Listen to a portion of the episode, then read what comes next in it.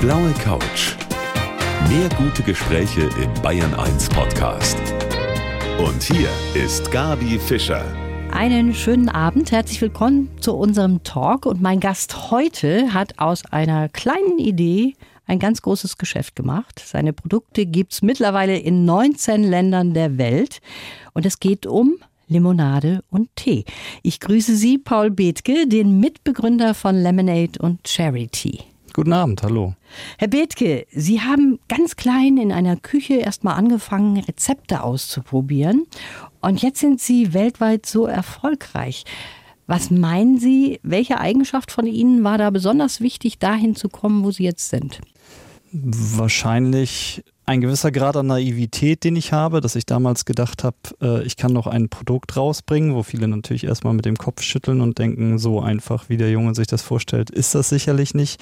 Also ich glaube, man braucht einfach ein bisschen Mut und äh, sollte nicht jedes mögliche Problem schon vorher diskutieren und analysieren, weil sonst kommt man, glaube ich, in eine Starre und fängt gar nicht erst an.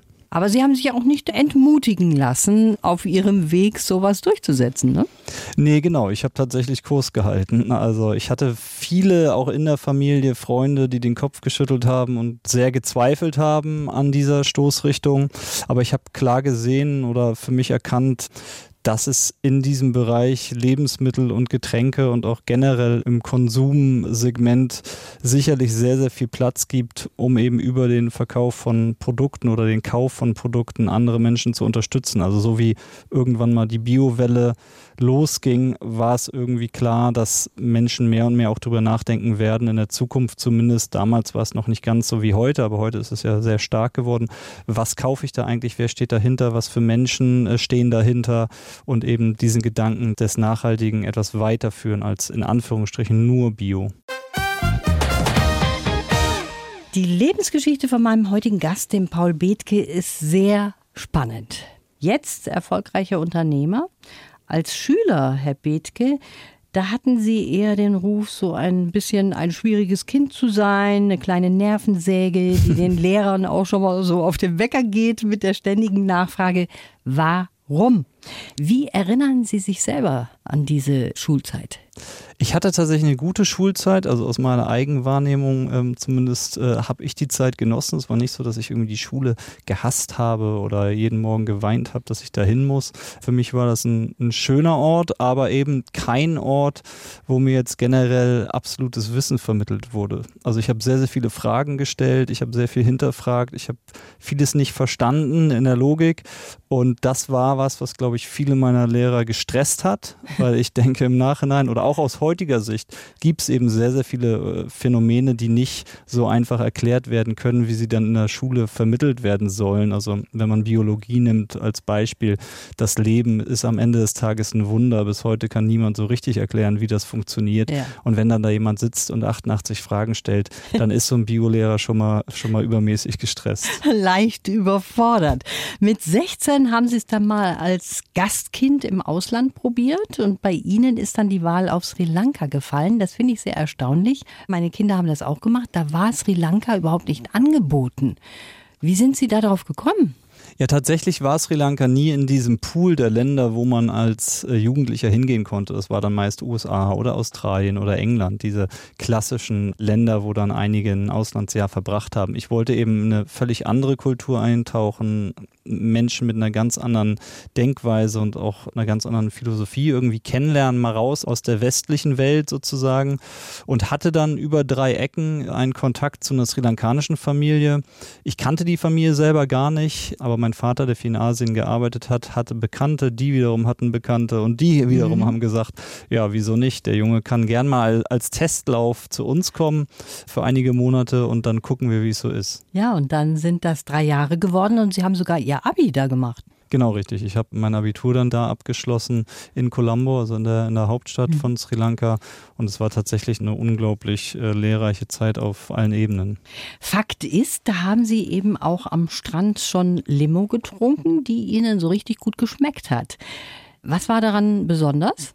Tatsächlich war es immer eine sehr, sehr einfache Rezeptur. Also in Sri Lanka gibt es eben Getränke, die aus den ursprünglichen Zutaten einfach nur hergestellt werden, was irgendwie dann äh, vielleicht primitiv und einfach klingen mag. Aber am Ende ist eben eine Limonade aus frisch gepressten Säften die leckerste Limonade, die man machen kann. Und ein Eistee aus frischen Teeblättern vom Teefeld ist eben auch leckerer als ein anderthalb Liter verzuckerter Tetrapack. Insofern habe ich dort eben in verschiedenen Produktkategorien einfach sehr natürliche Produkte zu mir genommen und als ich dann wieder nach Europa kam, habe ich die einfach vermisst. Und da war irgendwie dann im Hinterkopf, das sollte ich doch mal in Deutschland probieren? Ja, ganz so schnell ging das noch nicht. Ich habe dann erst noch nach der Schulzeit äh, bin ich dann ins Studium gegangen, weil ich ähm, einfach verstehen wollte, wie die internationale Wirtschaftswelt funktioniert. Ich hatte in Sri Lanka eben sehr viele Missstände auch gesehen und erlebt und wollte für mich verstehen, woran liegt das eigentlich? Sind das noch Nachwehen der Kolonialzeit? Sind die Leute hier im Bildungsbereich nicht so weit wie anderswo oder woran könnte es liegen? Und hatte dann erstmal Volkswirtschaft und Religionswissenschaften und Philosophie studiert, auch in verschiedenen Ländern in Großbritannien, Deutschland und am Schluss an der Sorbonne in Paris. Er wollte für mich eben dieses Setup verstehen und bin dann als ersten Job in die Entwicklungszusammenarbeit eingetaucht. Also mein erster Job war gar nicht sozusagen das, was ich heute tue, sondern sondern ähm, in der Entwicklungszusammenarbeit für die Bundesregierung. Wenn man das Wort Limonade hört, dann hört sich das fast so ein bisschen altmodisch an. Mein Gast heute, der Paul Bethke, hat damit mittlerweile 19 Länder der Welt erobert mit Lemonade zusammen mit dem Felix Langgut. Jetzt erzählen Sie uns doch mal, Herr Bethke, wie die Anfänge da ausgesehen haben von Ihrem Unternehmen. Da haben Sie mit Spätzeln in einer Küche rumprobiert, haben die eingeladen, haben den Fragebögen in die Hand gedrückt und haben gesagt, jetzt sagt mal, wie euch das schmeckt. Genau, also im, im Grunde war es sehr hemdsärmelig, wie wir angefangen haben. Wir hatten eine Idee, dass man eben über den Verkauf von Produkten gemeinnützige Projekte unterstützen könnte. Dann hatten wir eben äh, die Nische erkannt, dass es in Deutschland eben eher, eher Produkte wie, wie eine Fanta und Fanta mit anderem Label drauf gibt, aber keine besseren oder hochwertigeren Limonaden und Eistees. Charity ist ja noch eine zweite Marke sozusagen, die wir haben im Eistee-Segment. Und dann haben wir gesagt, äh, wir wollen ja eigentlich kein Hexenwerk als Rezeptur, sondern eine sehr, sehr einfache Variante. Und das äh, muss ja eben dann auch zu Hause nachstellbar sein. Entsprechend haben wir einfach Früchte gekauft, Obst gekauft, haben daraus dann frischen Saft gepresst, haben dann Limonaden gemacht, Eistees gemacht. Und da wir dann noch sozusagen N gleich 20 im Hause haben wollten, haben wir eine größere Party gefeiert oder mehrere Zusammenkünfte von Freunden gehabt. Genau, wo wir dann eben diese besagten Zettel, die Sie genannt haben, verteilt haben und gesagt haben, okay, äh, kreuzt mal bitte an, welche Variante schmeckt euch am besten. Und äh, genau, wahrscheinlich keine statistisch repräsentative Studie, aber es hat Spaß gemacht. Das stellen wir ganz lustig vor. Sie arbeiten ja mit viel weniger Zucker zum Beispiel und das hat Ihnen vom Verbraucherschutz jetzt kein Lob, sondern Ärger eingebracht. Das finde ich ja. total crazy. Die haben geschrieben, für eine Limonade ist da zu wenig Zucker in ihren Produkten. Ja, das ist eine sehr, sehr schräge Geschichte tatsächlich. Also das fing an schon in, im Jahr 2019, dass wir einen Brief, ein Schreiben vom Verbraucherschutzamt in Hamburg bekommen haben, der eben beklagt hat, dass unsere Produkte zu wenig Zucker enthalten. Und wir möchten doch bitte entweder unser Produkt vom Markt nehmen oder eben den Zucker in den Produkten, den Zuckergehalt halt erhöhen, was erstmal äh, wie ein, wie ein schlechter Scherz mhm. ähm, oder irgendwie eine, eine Seite aus, aus dem Buch von Franz Kafka klingt. Da haben wir dann mit dem Amt drei Monate lang diskutiert. Tatsächlich, wir sind damit nicht an die Öffentlichkeit gegangen, sondern wollten erstmal diesen Fehler besprechen, in Anführungsstrichen, also Fehler aus unserer Sicht und haben dann aber feststellen müssen, nein, nein, das Amt meint das wirklich bitter ernst und wird davon auch nicht abweichen. Und dann war die Situation, ich war tatsächlich gerade in Sri Lanka auf einer Projektreise, auf einer Teeplantage und Felix Langgut rief mich an und sagte, die meinen das ernst, die wollen, dass wir das jetzt entweder vom Markt nehmen oder den Zuckergehalt erhöhen, was, was sollen wir jetzt tun? Und dann war meine Idee zu sagen, lass uns das bitte an die Öffentlichkeit geben, weil das mhm. kann ja nicht sein, dass der Verbraucherschutz, der soll den Verbraucher schützen äh, qua, qua Namensgebung und es ist sicherlich keine gewollte Schutzmaßnahme für den Verbraucher, Zucker zu erhöhen, während eine Frau Klöckner im gleichen Monat tatsächlich ihre Strategie zur Reduktion von Zucker in Getränken vorstellt und sich den größten Applaus abholen möchte. Da läuft doch irgendwas schief, das müssen wir rausgeben. Und das hat dann auch für relativ viel Wirbel gesorgt. Mhm. Aber eben nicht dazu geführt, dass was geändert wurde. Das ist unglaublich. Sie haben sich mit Ihrem Unternehmen, das haben Sie schon gesagt, die Nachhaltigkeit auf die Fahne geschrieben. Sie unterstützen weltweit Sozialprojekte. Darüber wollen wir auch noch nachher sprechen, Herr Bethke. Jetzt möchte ich gerne erst einmal von Ihnen den Lebenslauf hören. Den haben wir ja immer an dieser Stelle geschrieben von meiner Redaktion für Sie. Wenn Sie den bitte ja. vorlesen. Okay.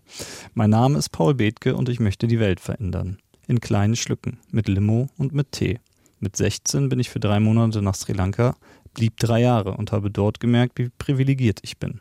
Nur durch Geburt und Pass geht es mir besser als vielen Menschen. Deswegen verkaufe ich jetzt Fairtrade Saft und Tee und unterstütze Hilfsprojekte vor Ort. Am Anfang haben viele über mich den Kopf geschüttelt, aber jetzt schüttel ich meine wunderschönen Flaschen und glaube daran, dass wir mit Mitmenschlichkeit alles besser machen können und müssen. Das ist der Text, den wir jetzt für Sie geschrieben haben. Ja. Sind Sie damit so im Groben einverstanden? Im Groben bin ich damit einverstanden. Ist sicherlich nicht meine Wortwahl, aber inhaltlich stimmt's. Wir haben schon darüber gehört, dass viele am Anfang über sie den Kopf geschüttelt haben und sich gedacht haben, das kann ja nichts werden. Wie ist das mit Ihrer Familie und Ihren Eltern? Die haben Sie ja wirklich an der langen Leine gelassen, wenn Sie auch so lange in Sri Lanka waren zum Beispiel und dort als Schüler waren. Mhm. Also das heißt, Sie haben Sie einfach machen lassen?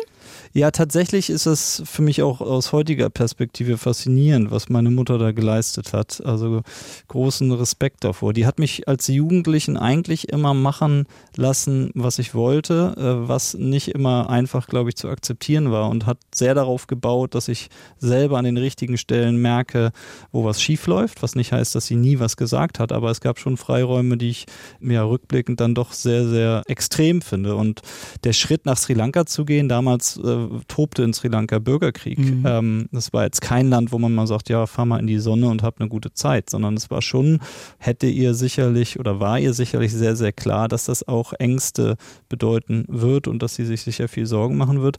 Gleichzeitig hat sie sich ja auch die Chance gesehen, dass ich einfach mal die Welt aus einer ganz anderen Perspektive kennenlerne daran dann wieder in irgendeiner Form wachse oder viel für mich mitnehme, was mich dann sicherlich in eine gewisse, vielleicht positive Richtung prägt. Also unglaublich viel Vertrauen ja. in mich und mein Handeln und bei Lemonade und Charity zum Starten war es tatsächlich aber so, dass der eine oder andere, selbst meine Mutter, etwas mit dem Kopf schütteln musste und dachte, also du hast jetzt so eine äh, wunderbare Universitätskarriere vor dir und auch schon hinter dir. Wieso ähm, gehst du jetzt nicht sozusagen und drehst am ganz großen Rad, äh, sei es Politik, Politikberatung oder oder. Also ich glaube, da hatte sich meine Familie mich mehr vorgestellt als jetzt plötzlich jemand, der sagt, ich presse eine Limonade in meiner WG ja. und verkaufe die und, und unterstützt damit ganz viele Menschen da.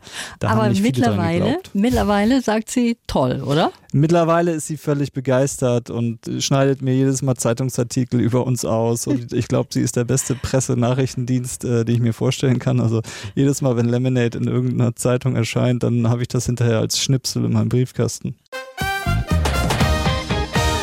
Herr Bethke, Sie haben Ihre Firma 2009 gegründet mit Ihrem Geschäftspartner Felix und Sie sind ganz am Anfang mit dem Radl durch Hamburg und hatten ihre Limo in großen Bottichen dabei. So haben sie die erst einmal in Bars und Restaurants angeboten?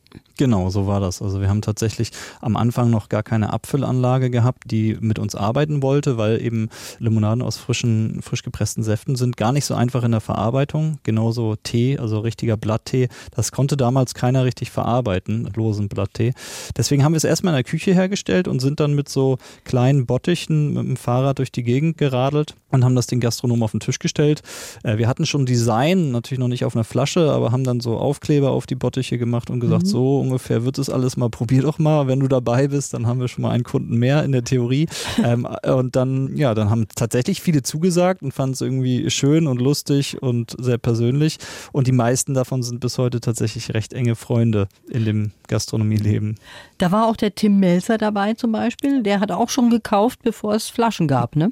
Der hat auch schon sehr früh zugesagt. Genau, die hatten alle zugesagt und gesagt, okay, sobald das in der Flasche ist, kaufe ich es, weil aus unseren Bottichen sozusagen, das konnten sie noch nicht ihren Gästen so einschenken. Das war eher sozusagen die Verkostungsphase. Und äh, wir hatten dann aber schon eben einen Kundenstamm, der gesagt hat, sobald es losgeht von Tag 1 bin ich dabei.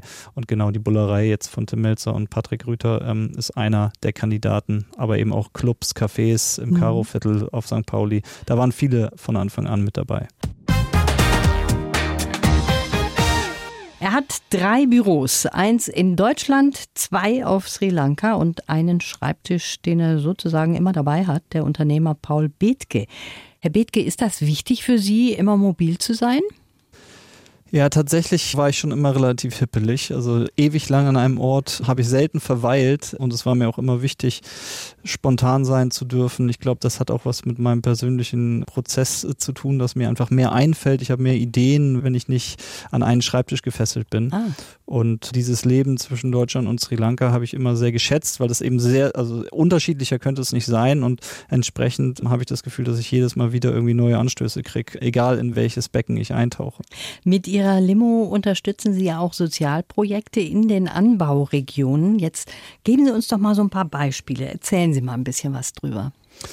Genau, also der Lemonade und Charity e.V., ähm, den wir eben mit jeder Flasche, die wir verkaufen, unterstützen, der fördert Projekte in den Anbauregionen. Das bedeutet, wenn wir Sri Lanka als Beispiel jetzt nehmen, ist es dort die Teeregion, aber wir kriegen auch frisch gepressten Maracuja-Saft aus Sri Lanka. Und die Projekte, die wir unterstützen, sind immer Projekte, die die ökonomische Unabhängigkeit von Menschen fördern sollen. Also die Idee ist, Projekte zu unterstützen, die es möglich machen, für Menschen sozusagen nicht mehr an irgendeinem Tropf hängen zu müssen, sondern sich selbst zu ernähren, sich selbst zu finanzieren. Und da glauben wir eben, dass wir auch vielleicht ein bisschen mehr Know-how haben, als jetzt zu sagen, wir engagieren uns im Medizinbereich oder im Brunnenbau oder oder, wo wir vielleicht nicht so viel eigenes Wissen mitbringen. Aber ich habe eben in meiner vorigen Tätigkeit gesehen, dass dieses Unabhängigkeits-, wirtschaftlich Unabhängigkeitsthema unheimlich wichtig ist und dann wirklich dauerhaften Impact hat. Und da ziehen wir uns dann eben aus den Projekten nach hoffentlich wenigen Jahren auch wieder zurück und gucken dann eben, dass es selber weiterlaufen kann. Und ein Beispiel ein konkretes ist zum Beispiel ein Vocational Training Center, das heißt eine Art Berufsschule in der T-Gegend, wo eben Menschen aus der T-Region auch andere Dinge lernen können, weil sie wollen vielleicht gar nicht in diesem Kreislauf der Teeindustrie Industrie bleiben und wollen was anderes machen, aber die Regierung und der private Sektor bietet da nichts an, weil es sich nicht rechnet oder weil der Staat eben auch Interesse an diesem großen Teehandel hat. Und da engagieren wir uns oder es ist eine Einrichtung, die Menschen mit Behinderung ins Arbeitsleben integriert und es denen ermöglicht, überhaupt am Arbeitsleben teilzunehmen und für sich zu sorgen, was eben auch in Sri Lanka ein Bereich ist, der sozusagen von Regierungsseite noch nicht richtig ausgebaut ist. Viele Ihrer Mitarbeiter, die haben sich ja vor Ort auch schon solche Projekte angeschaut, ne? und zwar auf eigene Kosten, einfach weil sie auch wirklich da interessiert sind an dieser Sache. Genau, also wir fördern auf der einen Seite, dass jeder Mitarbeiter jedes Jahr eben eine Projektreise machen kann. Das war jetzt natürlich während der Pandemiezeit sehr, sehr, sehr schwierig, aber ansonsten in unserer Geschichte seit 2009 ist es eben jedem Mitarbeiter jedes Jahr ermöglicht, ein Land zu besuchen und dort aus erster Hand zu sehen, was passiert da eigentlich, wie werden Agaven geerntet, wie wird Tee gepflückt, äh, wie sehen die Projekte konkret aus, um diese Erfahrung einfach auch mitzunehmen, weil es mir immer wichtig war, dass die Personen, die mit uns arbeiten, die bei uns arbeiten, auch wirklich wissen, was vor Ort los ist und das dann vielleicht auch wieder anders transportieren können und anders mitnehmen können. Und ja, die, die zahlen einen Teil selber, aber wir bezuschussen den Flug, also der Großteil des Fluges wird von uns bezahlt. Dann geben wir extra Urlaubstage, damit sozusagen die Projektreisezeit keinen Urlaub frisst. Aber wir wollen eben auch, und das ist auch bewusst gewählt, das ist nicht Geiz oder, oder irgendwie Engstirnigkeit, sondern wir wollen, dass daraus kein Projekttourismus entsteht, sondern Leute das das auch nur machen, wenn sie es wirklich so doll wollen, dass sie auch eine gewisse Leistung selber einbringen und wir nicht einfach alles sozusagen wie so ein Pauschalurlaub für die bezahlen, sondern mhm. da, da muss jeder auch was von sich mitbringen. Ja, von beiden Seiten muss da was kommen und das ist ja auch genau. genauso bei Ihnen gemacht.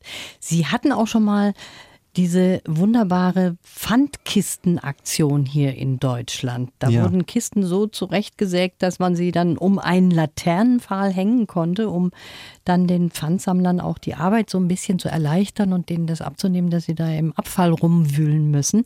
Gibt's aber gar nicht mehr. Nee, tatsächlich. Also die, die Pfandkiste war was, was aus unserem Ideenschatz kam und sollte eben genau dem dienen, was Sie gerade beschrieben haben. Also wir lösen damit natürlich nicht das Problem der Obdachlosigkeit und der Not. Auf der anderen Seite ist es eben schlimm. Ich habe es immer wieder gesehen an den Bahnstationen direkt vor unserer Haustür auf St. Pauli an der Feldstraße, wie eben Obdachlose wirklich im Müll wühlen und gar nicht wissen, was da alles drin ist und mit ihren Händen da unterwegs sind. Also wirklich miesester Zustand. Und dann kam die Idee in der Schanze auf St. Pauli, in so vielen Städten, wo da abends ausgegangen wird, da werden die Flaschen einfach in Müll geworfen. Wieso entwickeln wir nicht mit unseren Kisten eben sozusagen Körbe, wo diese Flaschen dann gesammelt werden können und wo dann Menschen die einfach einsammeln? Mhm. Das ist etwas würdevoller. Das haben einige Städte erlaubt. Das war natürlich sozusagen erstmal eine illegale Guerilla-Aktion, wenn man so will, ja. aber natürlich mit einem Motiv, was die Stadt jetzt meistens tatsächlich bis auf Frankfurt fanden das alle Städte gut und haben es dann auch nachgemacht. Also der Pfandring, den es in vielen ja. Städten mittlerweile gibt, ist quasi das Kind von dieser Pfandkiste. Was natürlich schön ist, dass die Stadt dann gesagt hat, okay, wir lassen uns jetzt sozusagen dadurch inspiriert was eigenes an, einfallen und übernehmen das Konzept. Sein Firmenslogan heißt Trinken hilft. Über einige Sozialprojekte haben wir ja gerade eben schon gehört vom Unternehmer Paul Bethke. Herr Bethke, in der Corona-Zeit, ist es für Sie jetzt als Getränkehersteller schlechter gelaufen? Ja, das war schon eine, eine, schwierige Zeit für uns. Tatsächlich, als Corona losging, in Anführungsstrichen, also im März 2020 war ich auf einer Teeplantage auf Sri Lanka, gerade auf Reisen. Und es hieß plötzlich, es müssen Masken getragen werden. Der Flugverkehr wird in vielen Orten eingestellt. Die ersten Lockdowns kamen und man durfte kaum noch aus dem Haus, was ein ziemlicher Schock war und, und ich war aber so ein bisschen abgeschottet vom Rest der Welt auf fast 2000 Metern im Dschungel Sri Lankas am Teeberg und konnte noch gar nicht richtig fassen, was gerade auf der Welt passiert. Musste dann aber sehr, sehr schnell mich natürlich mit dem Hamburger Büro in der Sache kurzschließen und da wir einen Großteil unserer Kunden in der Gastronomie haben, hat uns das natürlich erstmal massiv getroffen. Mhm. Alle Gastronomen mussten schließen. Damit äh, haben wir viele, viele tausend Kunden quasi von einem Tag auf den anderen nicht verloren. Die wollten ja uns weiter führen, aber qua Situation äh, gab es natürlich erstmal einen riesen Einbruch und dann eine Phase, wo wir wirklich gucken mussten, ähm, wie wollen wir das jetzt hier eigentlich schaffen. Und wir sind auch noch nicht drüber, ne? Also da müssen wir jetzt schauen, wie es weitergeht. Bei uns steigen die Inzidenzzahlen. Ich hoffe nicht, dass das bedeutet, dass es auch nochmal sich alles jetzt verschärft. Ja. Herr Wittke, Sie haben eine kleine Familie, werden bald zum zweiten Mal mal Papa. Richtig. Und ihr zweites Kind soll auch in Sri Lanka auf die Welt kommen? Richtig, so ist es, genau. Also Sie haben es jetzt verraten, mein eigener Vater weiß es noch nicht, Ach aber so. das ist völlig okay. Nächste Woche sehe ich ihn sowieso und er wohnt in Norddeutschland. Ähm, genau, ich äh, werde zum zweiten Mal Vater. Einen Sohn habe ich schon, der ist, der wird bald drei, ist in Sri Lanka zur Welt gekommen und liebt es dort. Und das zweite Kind wird auch ein Sohn, tatsächlich auch das weiß ich schon. Und, Ihr Vater ähm, auch? auch das weiß er natürlich noch nicht. Ähm, aber das Kind wird jetzt auch im Frühjahr in Sri Lanka zur Welt kommen. Wir werden im Dezember wieder rüberreisen und dann wieder mehrere Monate dort verbringen. Also kann man schon irgendwie sagen, Sri Lanka ist Ihre zweite Heimat geworden? Total. Also es ist wirklich das Land, was mir immer wieder Energie gibt, auch weiterzumachen, was mir immer wieder sehr, sehr viel Freude bereitet, was unheimlich kreativ ist. Also so viele Missstände es dort auch gibt, aber die Menschen haben so viele Einfälle, um sich durchs Leben zu arbeiten und sind so humorvoll und freudvoll in Situationen, wo man denken würde, da wären viele andere Menschen sehr, sehr gefrustet. Und das bringt einen auch immer ein bisschen auf den Boden einfach, wo man merkt, meine Problemchen aus Hamburg sind sind wirklich relativ zu sehen. Sie schätzen diese Menschen ganz besonders, eben aus verschiedenen Gründen. Ich selber war auch mal eine Zeit lang dort. Mhm. Was mich so am meisten beeindruckt hat, das war die Gelassenheit, mit, denen, ja. mit der die Menschen dort vieles einfach so nehmen, wie es ist, wo wir hochgehen und uns aufregen, bis zum Herzkasperl zum Teil. Ja. Da sind die total gelassen. Kann man sich sowas abgucken? Das kann man lernen, tatsächlich. Abgucken, also man kann es nicht einfach wie in der Verbrauchsanweisung einmal durchlesen und dann kann man es, aber mhm. man kann es lernen. Also ich merke jedes Mal, wenn ich aus Deutschland zurückkomme, dass ich in den ersten Wochen noch übermäßig gereizt bin, wenn ich zum Beispiel an der Kasse stehe in Sri Lanka und das kann ewig dauern. Ja. Und man denkt, was machen die denn da? Und dann fangen sie noch an, sich zu unterhalten und sind aber strahlend glücklich alle dabei. Und auch die Person hinter mir in der Schlange sind strahlend glücklich. Und da stelle ich dann oft fest, okay, ich bin einfach gewohnt, dass das einfach zack, zack, zack funktioniert. Mhm. Aber am Ende bin ich hier vielleicht das Problem gerade in der Kette, weil ich auch so bin, wenn ich es gar nicht eilig habe. Also es ist jetzt nicht was, wo ich meinen nächsten Zug kriegen muss und dann werde ich nervös, sondern ich habe diese geradlinige Funktion von allem so inhaliert, dass ich denke, alles muss so und so ablaufen. Und in Sri Lanka steht einfach plötzlich ein Bus quer und der steht da auch zwei Stunden quer, keiner kommt weiter, aber niemand regt sich auf und sitzt in seinem Auto und ist wütend. Ja, und da kann man eben dann tatsächlich was davon lernen. Und wenn man länger sich da auch aufhält, dann glaube ich, dass das schon so ein bisschen abfärbt und ja. dass man davon profitieren kann. Definitiv. Herr Bethke, das war ein schönes Gespräch mit Ihnen. Unsere Zeit ist schon vorbei. Ich wünsche Ihnen alles Gute, insbesondere auch für Ihre kleine Familie. Vielen Dank. Hat Spaß gemacht. Die blaue Couch. Der Bayern 1 Talk als Podcast. Natürlich auch im Radio. Montag bis Donnerstag ab 19 Uhr.